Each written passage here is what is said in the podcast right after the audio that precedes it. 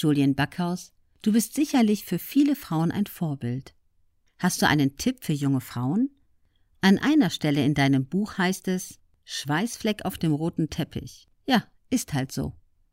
Mirja Dumont, deshalb habe ich meine Geschichte öffentlich gemacht. Ich benutze zwar auch gerne noch Instagram-Filter, weil die schön und lustig sind und ich das auch gerne mag.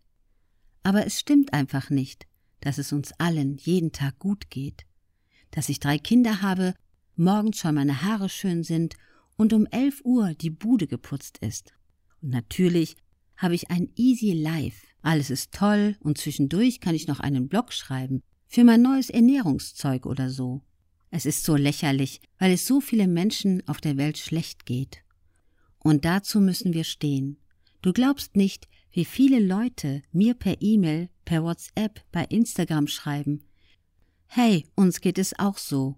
Und wir trauen uns eigentlich nicht, das zu sagen, damit die Leute nicht sagen, wir hätten einen an der Waffel. Aber du bist so ein Vorbild. Vielleicht schaffe ich es auch und fange jetzt doch mal an, es in meinem Bekanntenkreis anzusprechen. Wir müssen das raustragen, dass Angst und Panikstörungen keine eingebildeten Sachen, sondern wirkliche Krankheiten sind, an denen so viele Menschen leiden, auch Männer. Ich habe einfach keine Lust mehr, mich zu verstecken. Man kann ja auch mit Makel noch ein schönes Leben haben.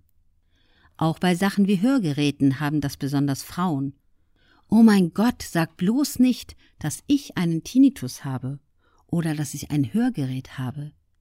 Die schämen sich dafür, weil die Leute immer noch denken, wer ein Hörgerät hat, ist alt. Ich verstehe den Unterschied nicht zwischen einem Hörgerät und einer Brille. Das eine Sinnesorgan braucht ein Hörgerät und das andere eine Brille. Aber Brillen sind total in und die gibt es in groß und gepunktet und rund und eckig. Da schämt sich niemand für. Das ist ein cooles Accessoire. Aber bei Ohren hört es dann auf. Da gilt man plötzlich als behindert oder als alt. Das wird als Makel gesehen und das finde ich schon krass.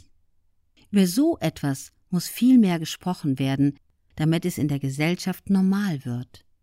Das gleiche gilt für das Thema Angststörungen. Das Buch von Mirja Dumont mit dem Titel Keine Panik, Blondie erschien im März 2021 mit 208 Seiten im Adeo Verlag.